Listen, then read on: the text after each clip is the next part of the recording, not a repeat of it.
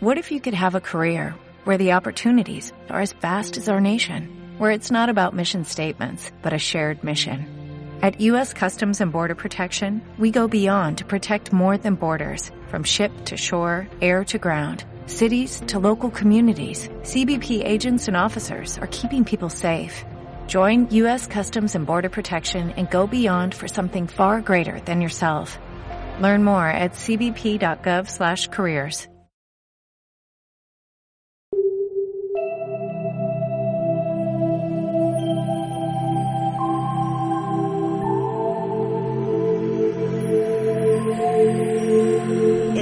1760 el filósofo Immanuel Kant propuso que nuestro conocimiento del mundo exterior dependía de nuestra forma de percibirlo. Son los sentidos los que nos permiten conectarnos a todo lo que no somos nosotros mismos.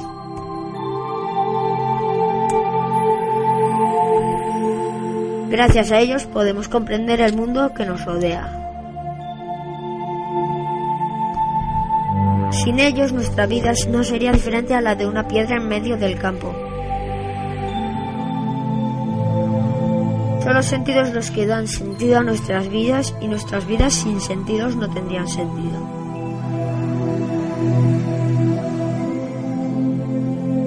Hola a todos, mi nombre es Mark y hoy es 22 de junio de 2013. Bienvenidos seáis a este que ya es el quinto programa de nuestro mundo podcast un podcast en el que hablaremos de ciencia y cultura, en el lenguaje de niños pero para todos los públicos. Comenzamos.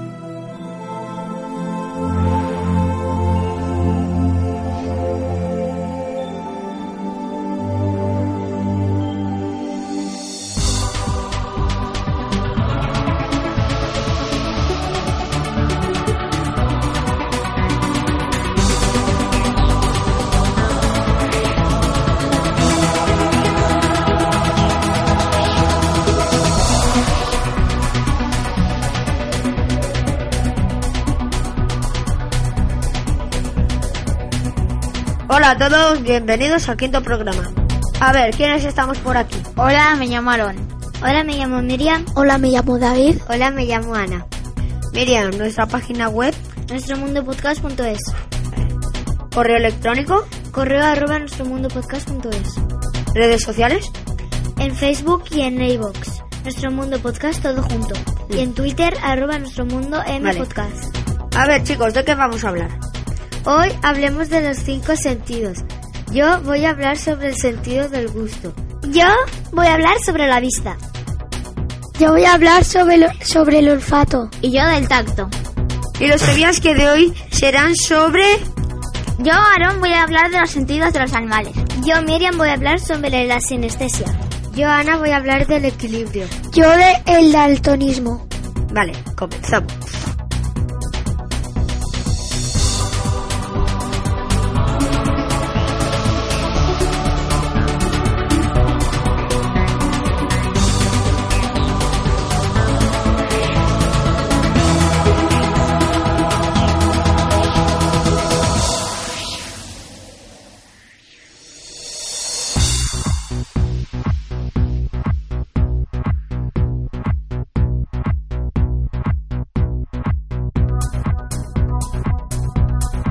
La vista. Con los ojos percibimos la forma y el tamaño de los objetos y también a qué distancia se encuentran de nosotros. Nuestro sentido de la vista es extraordinariamente bueno para muchas cosas, pero también pasan desapercibidas muchas cosas que ocurren a nuestro alrededor.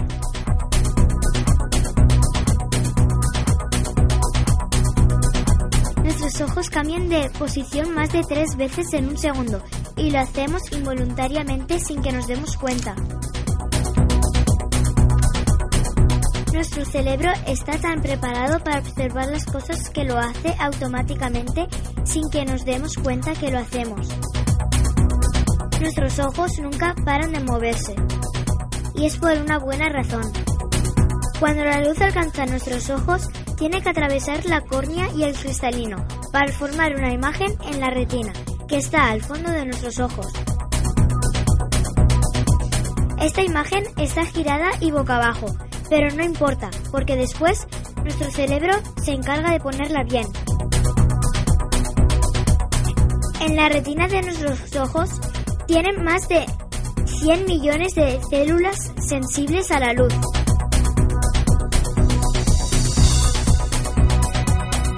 La retina está cubierta por dos tipos de células fotorreceptoras en forma de bastones y conos. Las células más grandes son los conos y nos permiten ver los colores. Las células en forma de bastón no son sensibles al color, pero tienen una elevada sensibilidad a la luz. Responsables de la visión periférica y de la visión nocturna. Pero solo hay una zona del centro de la retina con suficiente conos y bastones como para ver con una buena definición y detalle de la imagen que recibe. El resto de la retina forma una imagen bastante borrosa e incluso hay una zona ciega en la que no hay receptores de luz y por tanto no se ve nada. ¿Y cómo hacen nuestros ojos para ver las cosas con tanta definición y tan intenso en colores y matices?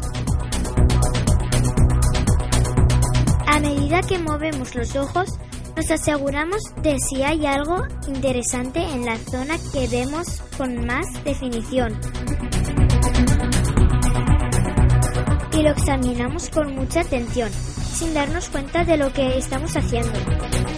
El cerebro utiliza todas estas imágenes para crear una estupenda película del mundo que nos rodea. Gracias a que los ojos captan imágenes ligeramente diferentes, nuestro cerebro las combina para formar una imagen tridimensional. Pero lo cierto es que la imagen que captan nuestros ojos inicialmente es bastante mala, pero luego nuestro cerebro interpreta lo suficientemente bien como para tener una idea muy precisa del aspecto que tiene el mundo que nos rodea. Esta tarea es verdaderamente grande porque llega una gran cantidad de información a nuestro cerebro. De manera que nuestro cerebro dedica gran parte de su esfuerzo diario solo al sentido de la vista. Y al hacerlo, no le queda más remedio que sacrificar la mayor parte de las cosas que vemos para no sobrecargar el sistema.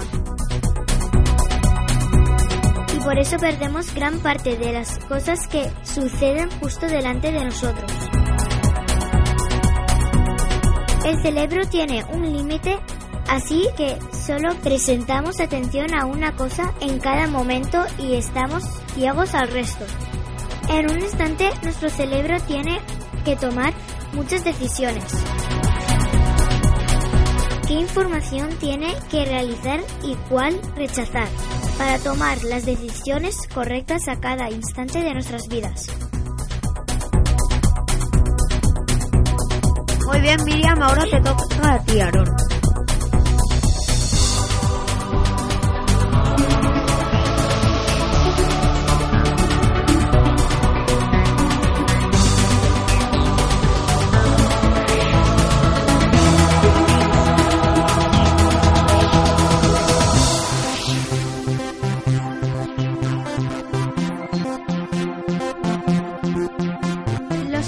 En el reino animal.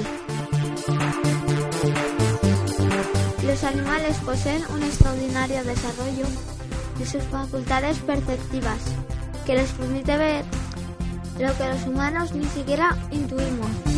Los perros tienen 40 veces más células olfativas que nosotros, y aunque su vista no les permite identificar un objeto parado a más de 300 metros, ni lo pueden oler su rango de sonidos audibles es mucho mayor, pudiendo además orientar sus orejas, lo que les permite una mejor recepción de los sonidos. Los gatos son capaces de escuchar sonidos imposibles para el oído humano. Una vista excepcional incluso en la oscuridad. y un olfato muy desarrollado. También son muy sensibles a los fenómenos eléctricos y barométricos, de modo que no es sorprendente que puedan sentir que va a llover o detectar un terremoto o una erupción volcánica. En el reino animal, la mayor parte de los animales dependen de la vista cuando es de día, pero cuando es de noche, el sentido del oído y del olfato son los más importantes. Los osos pueden detectar el olor de la miel a más de 5 kilómetros. El camaleón mantis puede ver su entorno en 12 colores distintos y puede mover los ojos de forma independiente, de manera que pueden estar acechando a una presa mientras vigila a los alrededores con el otro ojo.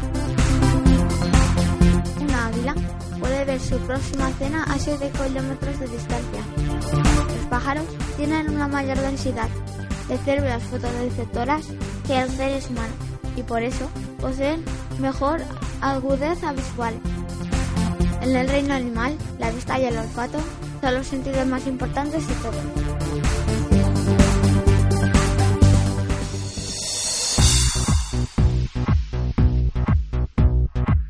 El gusto.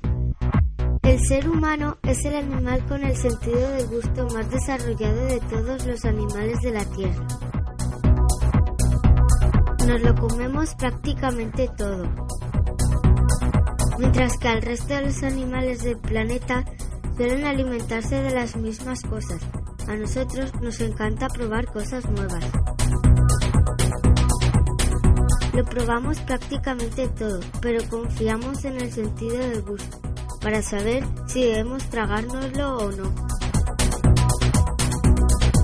De pequeños rechazamos muchos alimentos. Por eso a los niños no nos gustan las verduras. Lo, mismo ocurre con los sabores ácidos como el de las naranjas o limones, que indican que algo está pasado o no está suficientemente maduro y por lo tanto es peligroso tomarlo. Sin embargo, a los niños nos encantan las cosas dulces porque aportan energía.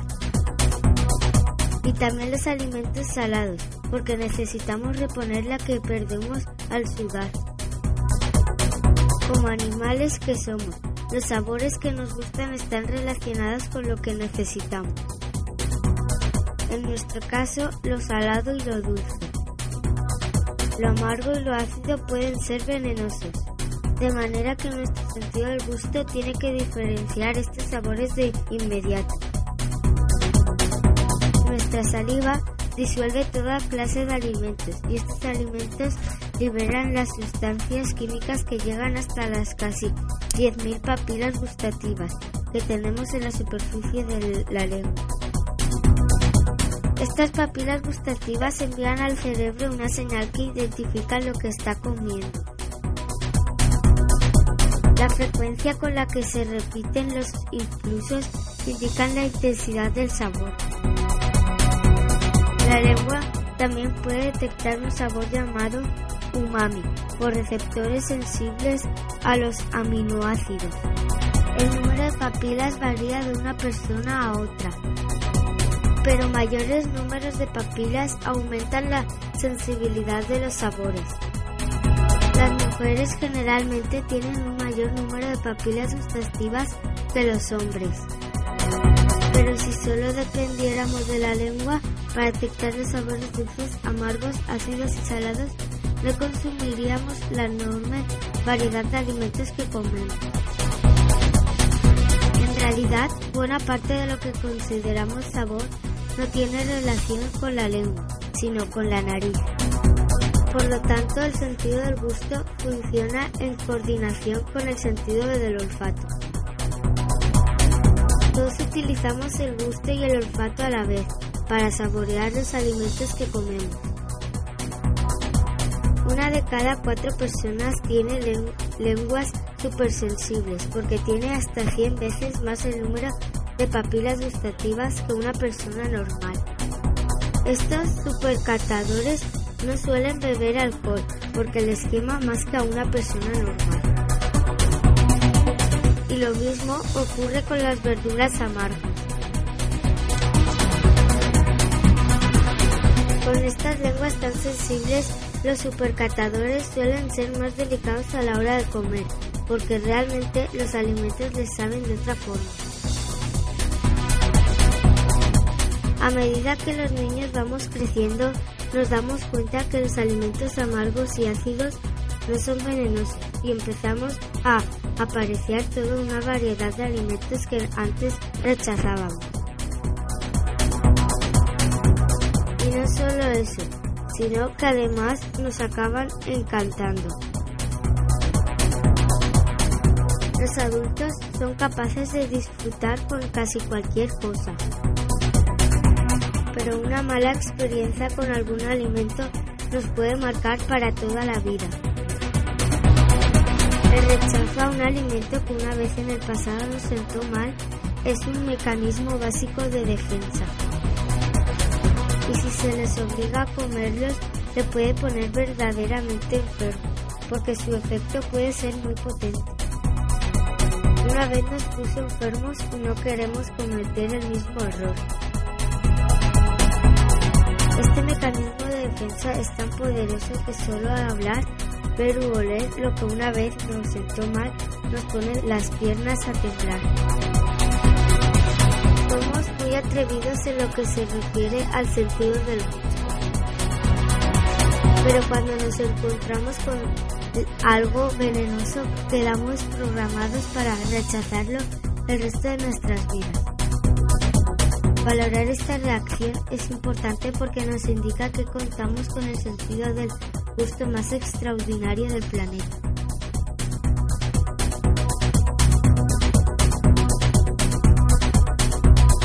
Muy bien, Ana. Ahora tú, Miriam, vas a pasar al sabías que de la sinestesia.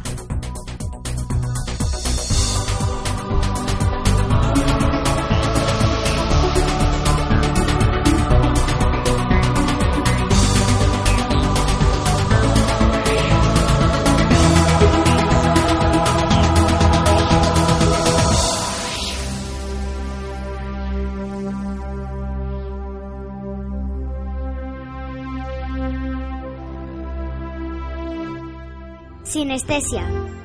Un sinestésico puede, por ejemplo, oír colores, ver sonidos y percibir sensaciones gustativas al tocar un objeto con una textura determinada. No es que tenga la sensación de sentirlo, sino que lo siente realmente. Por ejemplo, tocar una superficie más suave le puede hacer sentir un sabor dulce. Otro ejemplo, asociar el color amarillo al número 7. Algunos ven colores cuando escuchan música. Otros pueden sentir el sabor de las palabras. Otras personas pueden percibir la letra A al color rojo, la S color amarillo y la Z el color negro.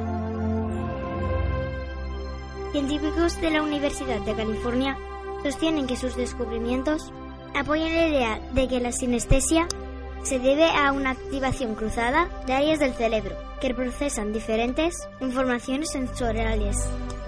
Este cruce podría explicarse por un fallo en la conexión de los nervios en las distintas áreas cuando el cerebro se desarrolla en el interior del útero. Se da con más frecuencia entre los autistas. Algunos tipos de epilepsia provocan también percepciones sinestésicas.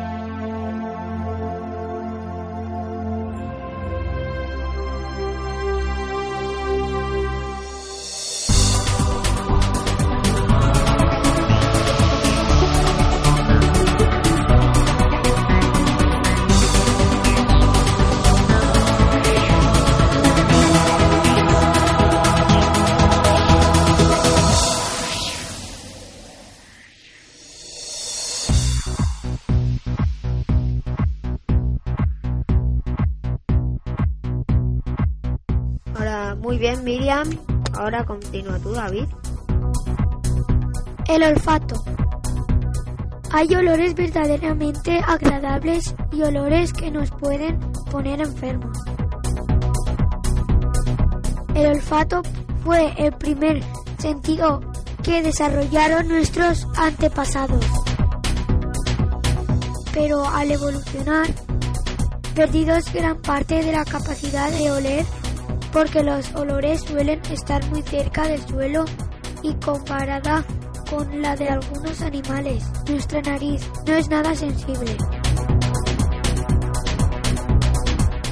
Los perros pueden rastrear personas días después de que hayan pasado por un sitio porque pueden detectar las pequeñas partículas con nuestro olor que se desprenden de nuestras zapatillas en el suelo. La diferencia entre ellos y nosotros está en su largo hocico. Ellos tienen 220 millones de receptores del olor, mientras que nosotros solo tenemos 10 millones. Sin embargo, nuestro olfato es más que suficiente como para decirnos cuando un alimento está en mal estado. Los olores desagradables nos advierten de un peligro. Todos los olores están compuestos por pequeñas moléculas que flotan en el aire. Cuando estas moléculas alcanzan las células nerviosas que detengan el olor, envían señales a dos zonas distintas del cerebro. Por un lado, este el lóbulo frontal que averigua cuál o qué es el olor. Pero también viajan a una serie de estructuras llamada sistema límbico, que es la parte del cerebro donde almacenamos los recuerdos de las emociones experimentadas al captar ese olor. De manera que los olores nos pueden recordar experiencias ya vividas en el pasado. Nuestro olfato es mucho más sensible a los malos olores que a los olores agradables. Y más nos vale porque de ello ha dependido nuestra supervivencia como especie.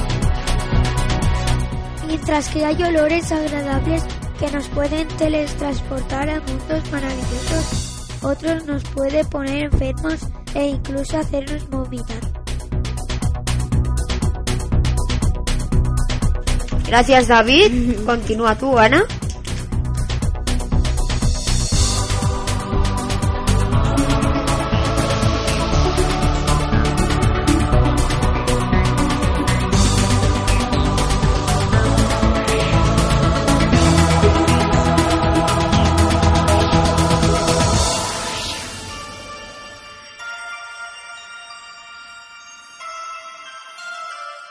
El equilibrio. El oído es el órgano responsable no solo de la audición, sino también del equilibrio. El oído interno tiene un sistema con tres conductos semicirculares, que son responsables de la sensación del equilibrio y la orientación espacial. El oído interno tiene cavidades con un líquido viscoso y pequeñas partículas. El movimiento de estas partículas sobre las células ciliadas del oído interno detectan los cambios de posición de la cabeza. Y cuando lo hacen, se envían señales al cerebro, que se interpretan como movimientos y aceleraciones. Los ojos y ciertas células sensoriales de la piel y de tejidos internos también ayudan a mantener el equilibrio. Pero cuando el oído está dañado o destruido, se producen problemas de equilibrio. Es posible que quien padezca una enfermedad o un problema en el oído interno no pueda mantenerse de pie con los ojos cerrados, sin tambalearse o sin caerse. También ciertos sonidos a una frecuencia muy alta y a un volumen elevado nos puede hacer perder el equilibrio porque provoca movimientos de las células ciliadas cuando en realidad no lo hay y nos mareamos.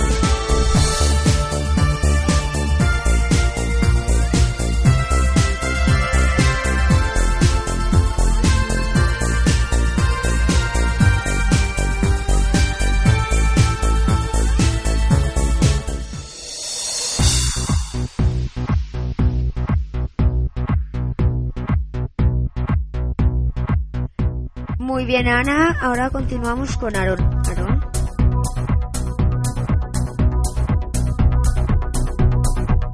El tacto. El tacto es el sentido que nos sirve para sentir las cosas que tocamos. Estos receptores se estimulan ante una deformación mecánica de la piel y transportan las sensaciones hacia el cerebro a través de las fibras nerviosas.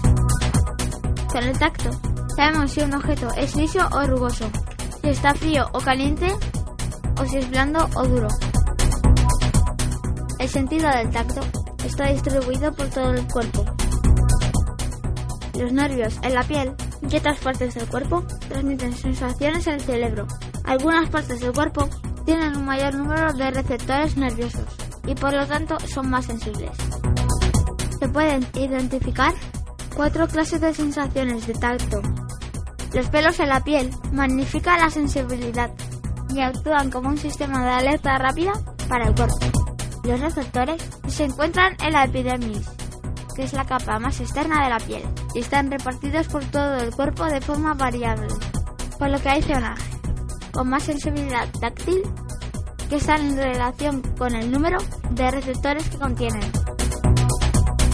Lesiones de los dedos y los órganos sexuales tienen la concentración más grande de receptores nerviosos. El tacto es el menor especializado de los cinco sentidos, pero a base de usarlos se puede aumentar su agudeza. Los ciegos, por ejemplo, tienen un sentido táctil muy delicado, que les permite leer las letras del sistema braille.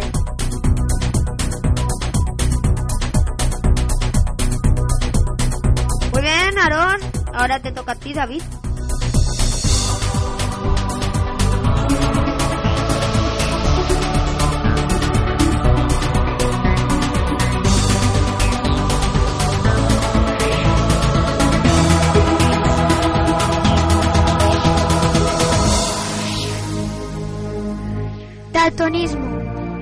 Daltonismo es un defecto genético que hace imposible distinguir los colores correctamente.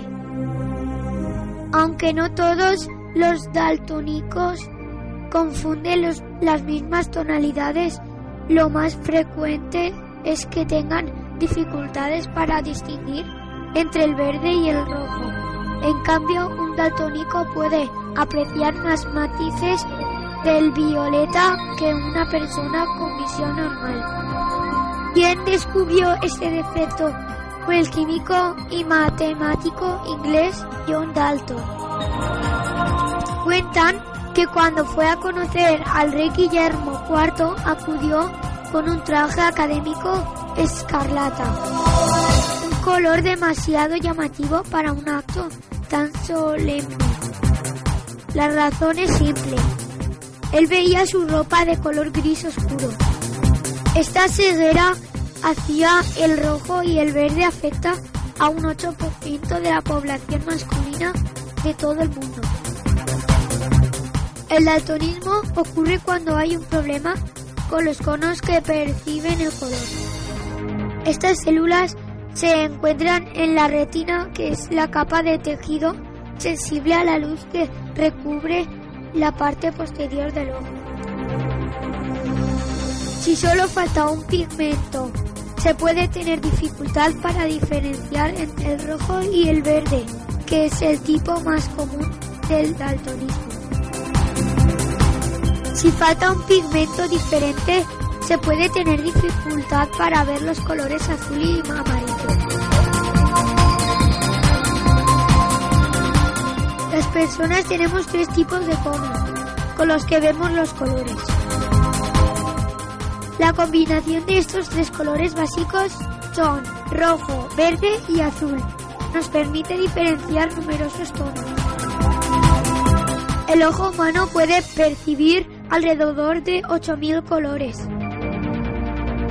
Así, por ejemplo, el naranja es rojo como un poco de amarillo y el violeta azul con un poco de rojo. Es en el cerebro donde se lleva a cabo esta interpretación. Los objetos absorben y reflejan la luz de forma distinta dependiendo de sus características físicas como su forma, composición, etc. El color que percibimos de un objeto es el rayo de luz que rechaza. Nosotros captamos esos rebotes gracias a la estructura de los ojos. Si los rayos de luz atraviesan el, al objeto, el objeto es invisible.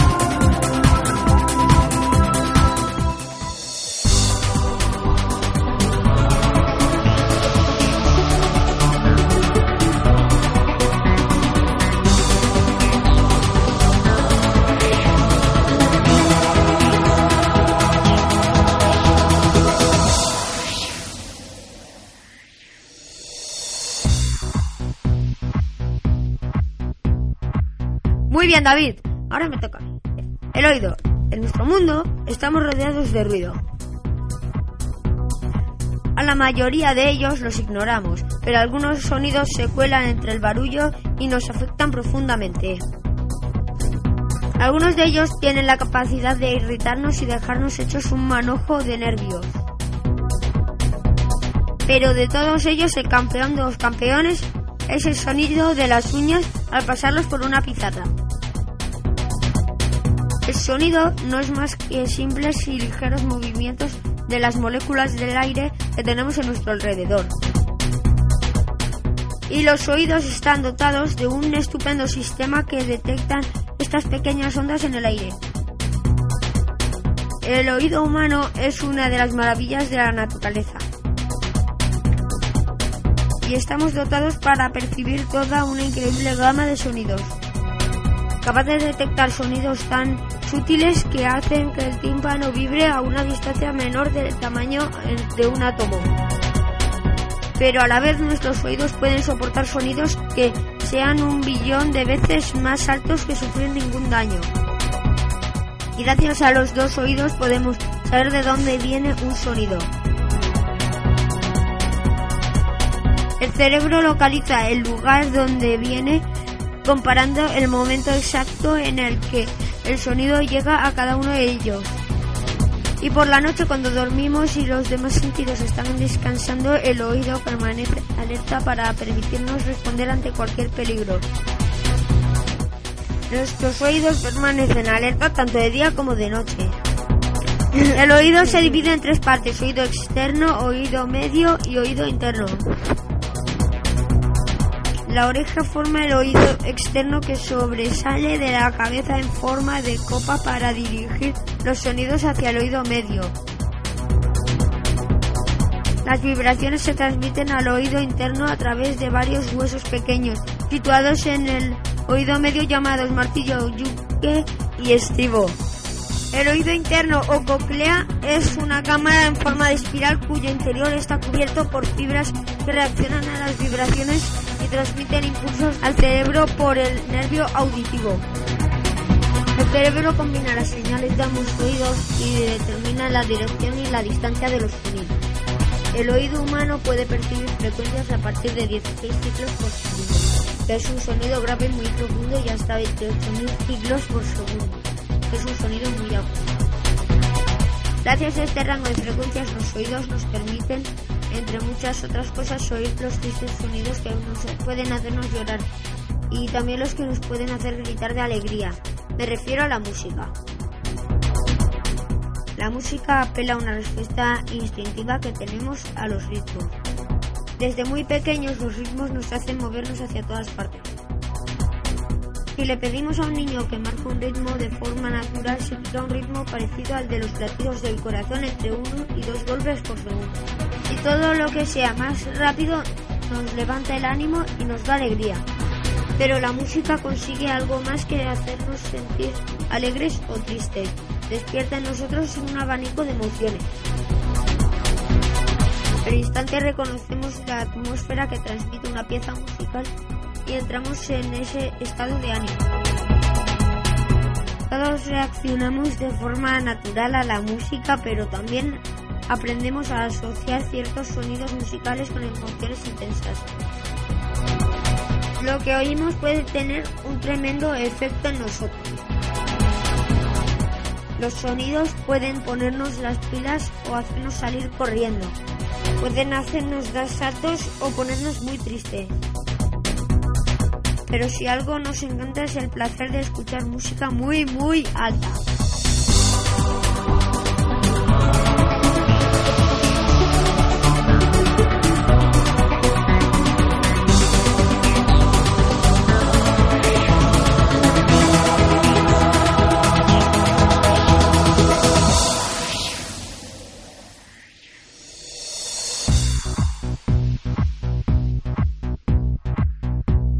Vale, pues recordamos los métodos de contacto. Miriam, página web. Nuestro mundo podcast.es. Correo electrónico. Arroba nuestro mundo podcast. En Facebook y en iVoox. Nuestro mundo podcast todo junto. Y en Twitter. Arroba nuestro M podcast. Y ya para finalizar una frase para recordar. Cinco sentidos tenemos y los cinco los necesitamos, pero los cinco los perdemos cuando nos enamoramos. Hasta el próximo podcast. Adiós. Hasta el próximo programa.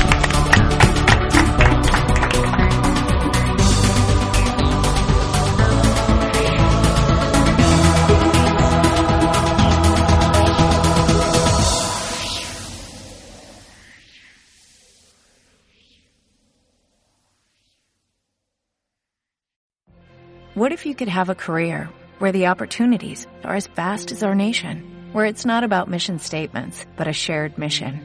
At U.S. Customs and Border Protection, we go beyond to protect more than borders, from ship to shore, air to ground, cities to local communities. CBP agents and officers are keeping people safe. Join U.S. Customs and Border Protection and go beyond for something far greater than yourself. Learn more at cbp.gov/careers.